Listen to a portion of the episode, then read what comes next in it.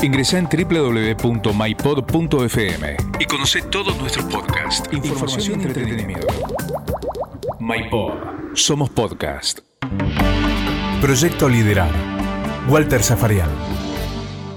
Muy bien, tiempo de abrir un nuevo capítulo en nuestro proyecto Liderar. Vamos a saludar a Juan Pedro Gutiérrez, eh, al Pipa Gutiérrez. Pipa, ¿qué tal? ¿Cómo te va? ¿Qué tal, Walter? ¿Cómo estás? Buenas tardes. Bueno, a ver, voy a empezar, voy a empezar por eh, ¿Qué, te llevó a jugar al básquet? ¿La altura nada más? No, no, no, para nada, para nada, porque de hecho cuando empecé a jugar al básquet eh, tenía seis años yo, si bien era alto para la edad, eh, no, no, sabía que iba a terminar midiendo arriba de dos metros. Eh, yo igual me puedo estar equivocando, viste que los recuerdos medio que se mezclan y se borran, pero yo estoy seguro de que durante el Mundial de Argentina 1990 yo caí en casa enfermo con hepatitis y estuve mucho tiempo tirado, viste, mirando tele, eh, mirando básquet. Y bueno, cuando me recuperé de esa enfermedad, creo que le dije a mi viejo, llévame a jugar al básquet, a nuestro club de toda la vida, el Club Atlético 9 de Julio, que era el único club federado de mi ciudad. Y ahí empecé, ahí empecé y por suerte, si bien practiqué todos los deportes que en la infancia se pueden practicar, eh, me quedé con el básquet. Porque 9 de julio está más identificada con el automovilismo. Sí, eh, plenamente identificada con el automovilismo. O sea, ahí es, es Yoyo Maldonado, Daniel Singolani y después venimos todos los demás, ¿no? Pero, pero por eso te digo, fue una casualidad para mí que yo haya terminado jugando al básquet. Eh, porque no, no, no, no había ni siquiera primera local en esa época, ¿viste? Como para decir, bueno, estoy en el club, miro básquet de gente grande, me gusta, quiero ser como ellos no había internet, la NBA llegaba muy cada tanto, entonces, eh, no sé, fue ver ese mundial. ¿Cómo desembarcás en obras que siempre fue un club tradicional, no solamente de básquetbol, sino un club social, con mucha actividad social? Sí, eh, obviamente ahora ya no, ¿no? Pero en su momento e, era como referencia del básquet argentino. Eh, o sea, ya no me refiero a la parte social del club, que, que, bueno, que ahora está medio con el básquet y el gimnasio y no más, pero pero en su momento sí, me acuerdo que tenía muchísima vida social. Yo llegué porque eh, en su momento estaba Guillermo Vecchio en el club, eh, era el entrenador del primer equipo y no sé a través de quién, quién le pasó el dato que me habían visto a mí en los Juegos Deportivos Bonaerenses, eh, jugando para 9 de julio y, me invitaron a, a, hacer un, antes se llamaba campus, pero en realidad eran como una especie de entrenamientos abiertos de reclutamiento eh, me invitaron, me, bueno, me dieron una habitación ahí en el club y estuve tres días entrenando con todos los equipos. Y, después, bueno, me dijeron si quería ya definitivamente incorporarme a las inferiores, me daban la casa, la comida, la beca de estudio y, me mudé para acá, para Buenos Aires. ¿Convertiste a horas en tu casa? ¿Convertiste sí, sin lugar a dudas. En, tu, en tu lugar en el mundo?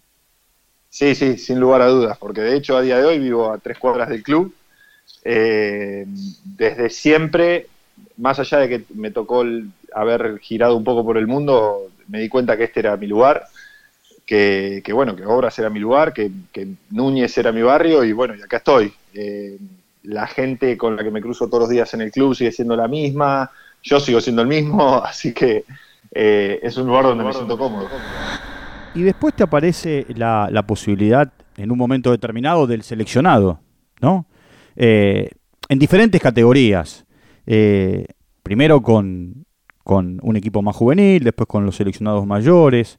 ¿Ya es hora de tocar el cielo con las manos? Eh, igual yo no estuve en seleccionados juveniles o formativos. Sí me tocó estar en seleccionados alternativos.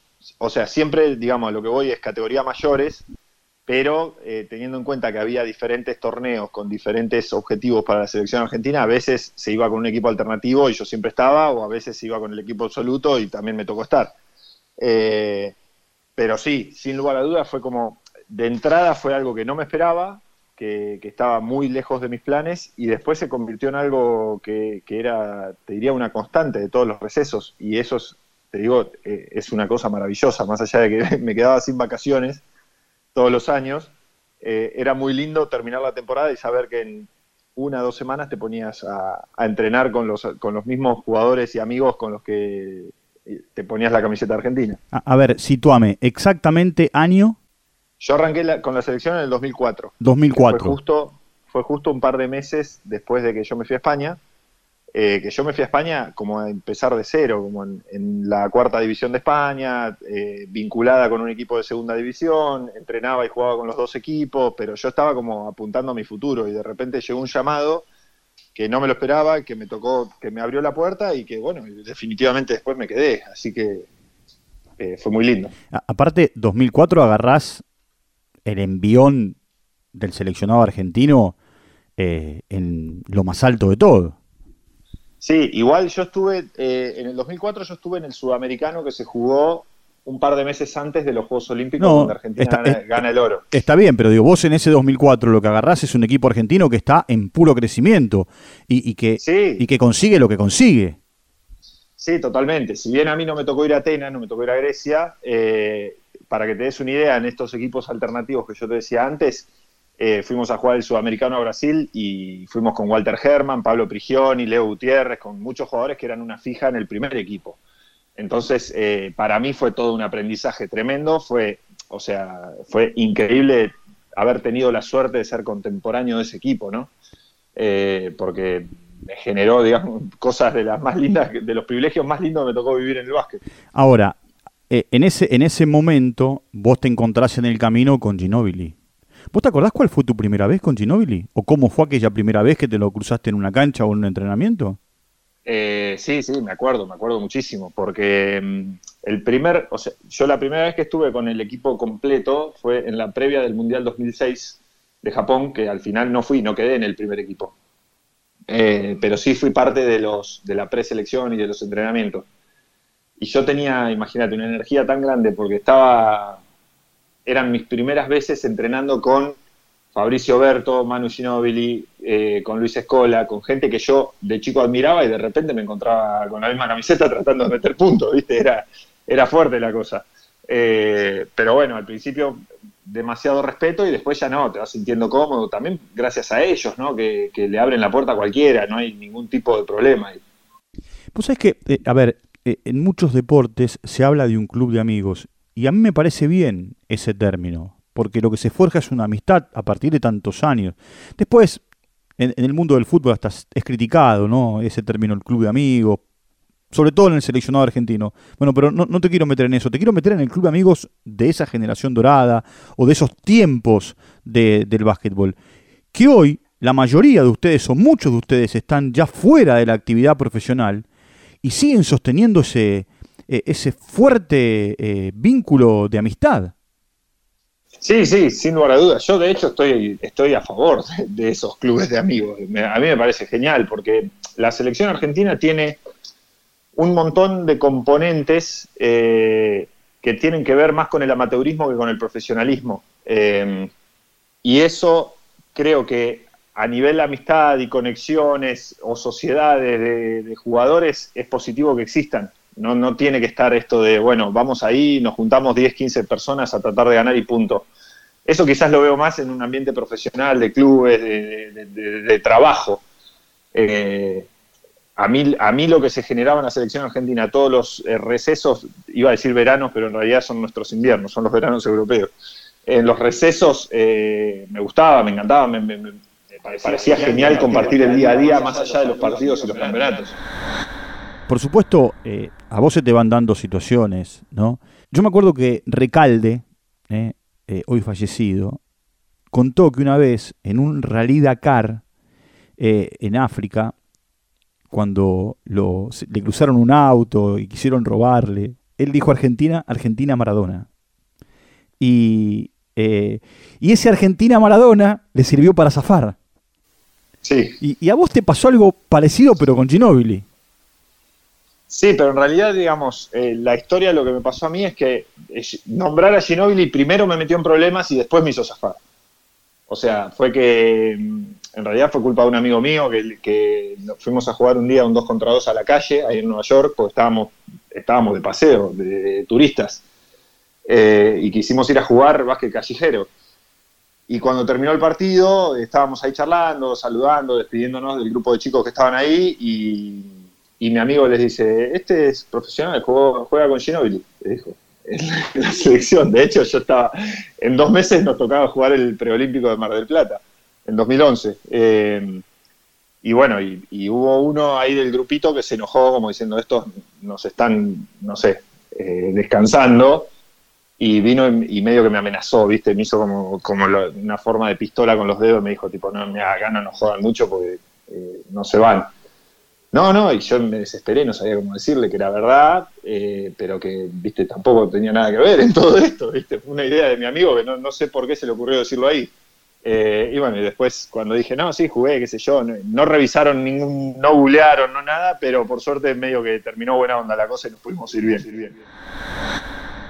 Esas son cosas que se ven en las series, en las películas. Eh, y a ustedes, a, ver, a mí no se me ocurriría ir a jugar un 2 contra 2, no sé, fue en el Harlem. Sí, sí, fuimos a Harlem. Bueno, a mí no se me ocurriría, pero la esencia de ustedes, del basquetbolista, del tipo que ama ese deporte y que lo jugó, lo llevó a eso. Pasa que mi amigo, eh, que yo no lo nombro mucho, mi amigo es el hijo de Leon Snudel. Entonces, eh, él siempre que dijimos vamos a Nueva York, esto y lo otro, él quería revivir las cosas que hacía su papá. Su papá fue a los, a los playgrounds, conocía jugadores, trataba de traerlos a Argentina, eh, iba más allá de, de, una simple acción turística, de decir vamos a jugar a la calle ahí para tener una anécdota, ¿no? Eh, tenía un montón de cosas lindas lo que intentamos hacer. De hecho, yo, para que te des una idea, me fui de vacaciones a Nueva York, no tenía ni zapatillas y, comprar zapatillas para mí no es algo fácil. Tuve que mandar a comprar unas zapatillas a Portland, que me las manden rápido porque calzo 51. Al otro día dijimos, nos vamos a Harlem y nos recorrimos dos o tres canchas callejeras hasta que encontramos un grupito de gente que nos dejó jugar. Eh, charlamos con ellos, conocimos cómo funciona, cómo, cómo funciona el básquet de la calle, cómo ellos deciden eh, quién juega contra quién. Eh, obviamente éramos las dos únicas personas de raza blanca, entonces eh, por un lado nos querían recontra ganar y por otro lado era como divertido para ellos, para sus amigos, decir, bueno, mira, estás jugando contra dos blanquitos, a ver si les ganás, que esto, que lo otro. Muy como la película, ¿no? Como los blancos no saben saltar. y la verdad es que es una de las anécdotas que yo más, o sea, más disfruto de haber vivido. Por supuesto, eso te dejó una experiencia tremenda. Y es, eh, es algo que. Sí, sí, sí, es algo que me gustaría repetir algún día. Obviamente ya estoy grande, estoy todo roto, pero, pero me encantó. También lo hice con otro amigo cuando fuimos a Los Ángeles. Eh, fuimos a jugar a las canchitas de Venice Beach que, también son conocidas por un par de películas y también fuimos a tratar no de revivir la película, sino de conocer cómo funcionaba el ambiente y también me encantó conocer eso, porque tiene como, tiene como reglas no escritas y sistemas de juego en los cuales tipo van armando equipos, los equipos van mejorando, el ganador queda, vale cagarse a trompadas, perdón la expresión, vale matarse a trompadas, este, todo es con muchísimo respeto, la gente mira y aplaude afuera, esto, la verdad que el básquet callejero yankee es espectacular. Bueno, es lo mismo que los potreros acá, pero que allá lo tienen mucho más, eh, no sé, eh, en el día a día. ¿Sos de, si vas a Estados Unidos, de ir a ver partidos de NBA? Sí, de hecho, eh, casi siempre que fui a Estados Unidos fui a ver NBA. obviamente tenía la suerte de tener amigos parte del circo, ¿no? Lo que pasa es que yo, además de ver NBA, me gusta eh, salirme de lo que es la lógica turista normal. Eh, en Nueva York divino el Empire State, pero yo quería ir a Harlem mejor al básquet. Eh, en Texas es espectacular ir a verlo a Manu, pero también quisimos ir a ver un rodeo de pueblo y nos, metimos en el medio de Texas a ver un rodeo. Pero un rodeo no del que se hace en los estadios gigantes, sino un rodeo en el medio del campo, con olor a bosta. y comiendo y, comiendo cosas que engordan muchísimo. Eh, pero, pero todo es fascinante, fascinante. Fuera del círculo turístico de Estados Unidos, todo, para mí es todo fascinante. ¿Sabes por qué te pregunto esto? Porque yo, a ver, yo podría preguntarte con quién te gustó jugar en contra o a quién te gustó enfrentar. Y caeríamos siempre en lo mismo. Te lo voy a preguntar, pero digo, caeríamos siempre en lo mismo. Y eh, a mí me, una de las cosas que más eh, yo recuerdo es que me gustó jugar con y contra Luis Escola, pero muchísimo, porque es, es un jugador de los que ya no hay. Es muy difícil que encuentres otro Luis Escola en el básquet mundial. ¿no? Bueno, por, eso, sigue jugando con 41. No solo sigue jugando, o sea, la está rompiendo toda. Eh, es el líder de la anotación de la liga italiana. Entonces, eh, él, por ejemplo, a nosotros él cuando fue el último lockout de la NBA en el 2011 vino a entrenar a obras, ¿viste? Porque el entrenador de la selección era Julio Lamas y era nuestro entrenador en, obras. entonces vino a entrenar con nosotros. Y su nivel de exigencia y de, no sé, lo, competitividad, todo lo que hacía en el día a día, nos hacía mejor a nosotros como equipo, me hacía mejor a mí como jugador. Yo realmente me tomaba muy en serio jugar y competir contra él. Y obviamente cuando estábamos eh, con la misma camiseta puesta, yo trataba de hacer todo lo posible para que él sea lo mejor posible y yo también aprovechar todo lo que él me daba, ¿no? Eh, y lo mismo con Fabricio Berto. Yo con Fabricio, eh, yo crecí viéndolo a Fabricio, crecí admirándolo. Entonces, después cada minuto que pasabas en la concentración o dentro de la cancha era un aprendizaje. Debe ser también una, buena experiencia, ¿no? Para ustedes, porque a ver, yo digo, Fabricio creció viendo y jugando con Milanesio, con Campana. A, ustedes a lo mejor les tiene que haber pasado, como me decís, con tal, tal y tal. Y, hoy aparecen estos chicos eh, que son más jóvenes. Volmar hoy, ¿no? Que va a ir a la NBA a jugar a Minnesota. Él creció viéndolos a todos ustedes. Sí, pero este, llega un momento, eh, creo que Luis, Luis Escola lo cuenta bien, llega un momento en el cual, bueno, eh, se respetan las personas, pero tenés que intentar ganarle, tenés que intentar superar ese legado, ¿viste? Y yo creo que eso es lo, mejor que hizo este equipo que fue a China en 2019. Bueno, perfecto. Genial la generación dorada, pero ahora hay que, tenemos que escribir nuestra historia. Eh, y bueno, y, la están haciendo y, vaya si lo están haciendo, ¿no? A ver, conociéndolo, ¿cómo describís y entendés lo que le pasa a Campaso? Para muchos Campaso es el simpático, ¿eh? Eh, el chiquito que tira y emboca, que con una camarita bromea en una concentración, eh, y sin embargo, cuando tiene que ponerse a jugar, siendo chiquitito, los pasa por arriba a todos. Sí, ayer justamente, justo, justo ayer tuve este debate con, Martino Simani, que es un, el base uruguayo con el que compartí muchos años y, que lo admira profundamente. Y le decía esto yo, que él con esta carita de bueno y simpático y gracioso que tiene, y, como es enano, nos hace creer que no es una máquina hipercompetitiva. Eh, y lo es.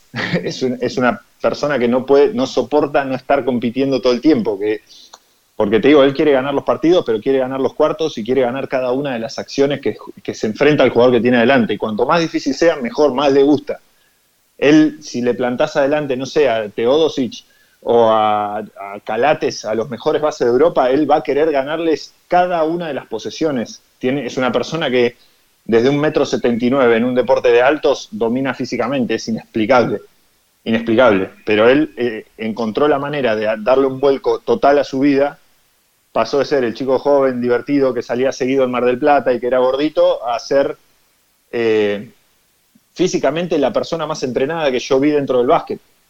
No, no, no, sé si conozco a alguien que esté más entrenado que él, más cerca de su 100% de potencial físico. Entonces es abrumador. Y, y él ahora va a encontrarse con una situación, porque jugando en el seleccionado, jugando en España o jugando aquí, es el básquetbol FIBA. Ahora se va a encontrar con el básquetbol de la NBA. Sí. Que es distinto, por más que el juego sea el mismo. Eh, es, otro deporte para mí. Es otro deporte. Se parece bastante, hay dobles y triples, pero es otro deporte. Y no me cabe la menor duda de que Facundo va a entrenar más que nadie. Después, Veremos hasta dónde le da las condiciones, porque él eh, tiene sus condiciones, los jugadores a los que enfrentará y será compañero tienen otras, pero en mentalidad competitiva y en hambre de superarse y de conseguir objetivos, no sé si alguien le puede ganar, ¿viste? Eh, obviamente no quiero subestimar a nadie, sería un error subestimar a los compañeros de Facu, como los de allá sería un error para ellos subestimarlo a Facu pero la realidad es que hasta acá el enano siempre ha logrado eh, llegar a un lugar, entenderlo, resolverlo y destacarse. Entonces, eh, ¿por qué no podría llegar a ser lo mismo en la NBA? ¿Es difícil armar un equipo ideal? A ver, te sentás y agarrás una hoja, ¿no? Y decís, bueno, soy el técnico y juego, soy el entrenador de turno y juego y no importa las edades, ¿eh? ¿Y arranco con estos cinco un partido? Y no lo sé, no lo sé porque yo no soy entrenador, nunca fui entrenador y no sé si quiero ser entrenador. Ahora me toca desde mi lugar de representante tratar de ayudar a los, a los entrenadores a armar equipos y de hablarle de cuáles son las, las virtudes y las cosas que pueden hacer bien los, eh, ciertos jugadores y desde qué lugar se puede aportar. Pero armar un buen equipo es, eh, es una receta de un montón de factores que tienen que darse al mismo tiempo. Está bien, pero yo digo, es injusto, ¿no? Dejar, no voy a dar nombres porque va a quedar mal, pero digo, es difícil dejar afuera a un amigo o a alguien que rindió mucho. Eh, el abanico es muy grande, muy amplio. Y ahora sí voy a poner nombres. Yo digo, no puedo dejar afuera, no sé, a Scottie Pippen. Eh, ni hablar de Jordan, ni hablar de Ginobili. Digo, ¿cómo haces para juntar tipos que juegan a la misma zona o, o, al mismo, o al mismo eh, Lebron, ¿no? que nos ha sorprendido eh, jugando en otra zona de la cancha en este campeonato que ganó con los Lakers. Sí, sí, pero eh, llega un momento en el cual eh, vas afinando y sabiendo qué cosas necesitas para tu equipo. pero después hay un montón de otras circunstancias que hacen que eso vaya cambiando. Por eso para mí es fascinante el básquet, porque no es algo, no es tan fácil como mucha gente cree viste que eh, el aficionado común dice, bueno, no, sé, con plata se arregla cualquier cosa. No, primero que eh, no es así en ningún lugar, son personas. Este, vos por más que diga, che, yo lo contrato a Cristiano Ronaldo, eso no es garantía de éxito. Eh, tenés que tener a Cristiano contento, a los compañeros contentos durante 10 meses, 11 meses, ganar un torneo, que salga todo más o menos bien, que, que encima la fortuna te respete con las lesiones. Por eso se celebra tanto un título, porque realmente se tienen que dar un montón de cosas para ganarlo. En ninguna competencia es fácil llevarse un título. ¿Ganar con obras fue lo más importante que te pasó? A nivel clubes sí. Sí. Eh, tuve la suerte de, jugar en España y de disfrutar. Para mí la Liga CB, fuera de la NBA, es la liga más eh, importante y la liga que más quiero yo y respeto. Eh, pero en, en España me tocó luchar por otros objetivos individuales y grupales que no, no, llegué a, sentir esa, esa, no sé, eh, esa alegría que sentí con obras de, haber jugado, de haber competido con esos chicos, con ese grupo técnico y, encima haber festejado, ¿no? Eh, ¿Te sorprendió que Hernández se haya ido a dirigir, más allá del club que es Zaragoza, pero te sorprendió que se haya ido a dirigir la Liga CB? No, para nada, no. al contrario. Me sorprende que recién lo haga ahora. Eh, ah, mira. Yo sé que, sí, porque yo sé que, ojo, en realidad no, lo, digo como si fuera una decisión de Sergio. Yo sé que Sergio quiere ir hace un montón de tiempo a la ACB, que él piensa lo mismo que, te acabo de decir yo de la Liga Española, la ama, la, admira, la disfruta, y, todos sabemos que es un técnico que está recontra calificado para estar ahí. Lo que pasa es que muchas veces depende de otros factores. Eh, y bueno, tuvo que pasar todo este tiempo para que él tuviera su oportunidad y ahora la tiene. Y ojalá le, vaya muy bien. Lo, lo, que pasa es que lo que llama, lo que llama la atención al mundo externo del básquetbol es dejó el seleccionado. Sí, pero es, es, una, es una cosa momentánea. Es algo que cuando termina su contrato en Zaragoza puede volver a la selección. Es, es una cuestión también de reglamentaria, por lo que tengo entendido, que la ACB no permite... Eh, la, doble función. Claro, no permite técnicos part-time. Entonces, bueno, hubo que rescindir su contrato eh, y bueno, veremos si después, eh, cuando sea el, turno de jugar los Juegos Olímpicos, si se juegan, eh, que, esté de vuelta. Ojalá esté de vuelta, porque sería como coronar un, proceso que, fue muy exitoso, pandemia mediana. ¿A vos te han dirigido los mejores en la Argentina? ¿O pasaste por la mano de quienes supuestamente para la cátedra son los mejores? Sí, sí, tuve mucha suerte, tuve mucha suerte. Este, pero, pero bueno, la realidad es que también va de la mano de lo que te decía antes de los jugadores. Me tocó jugar con los mejores, ¿viste? Tuve, tuve suerte, la verdad que tuve suerte. Y, traté, más allá de, mi juventud en el momento, mi predisposición a aprender, traté de siempre ser respetuoso a eso, ¿no? De, a las personas con las cuales trabajaba y tratar de, exprimirlos y sacarles conocimiento a todos. Mirá por qué te pregunto lo de los entrenadores y vos me estás dando una muy buena respuesta. Porque ahora vos sos, no sé, comentarista, analista, ponerle el, eh, la, etiqueta que quieras. Eh, desde ahí también aprendes, siendo un puesto, siendo, siendo un lugar en donde supuestamente muchos te ven para aprender de vos. Sí.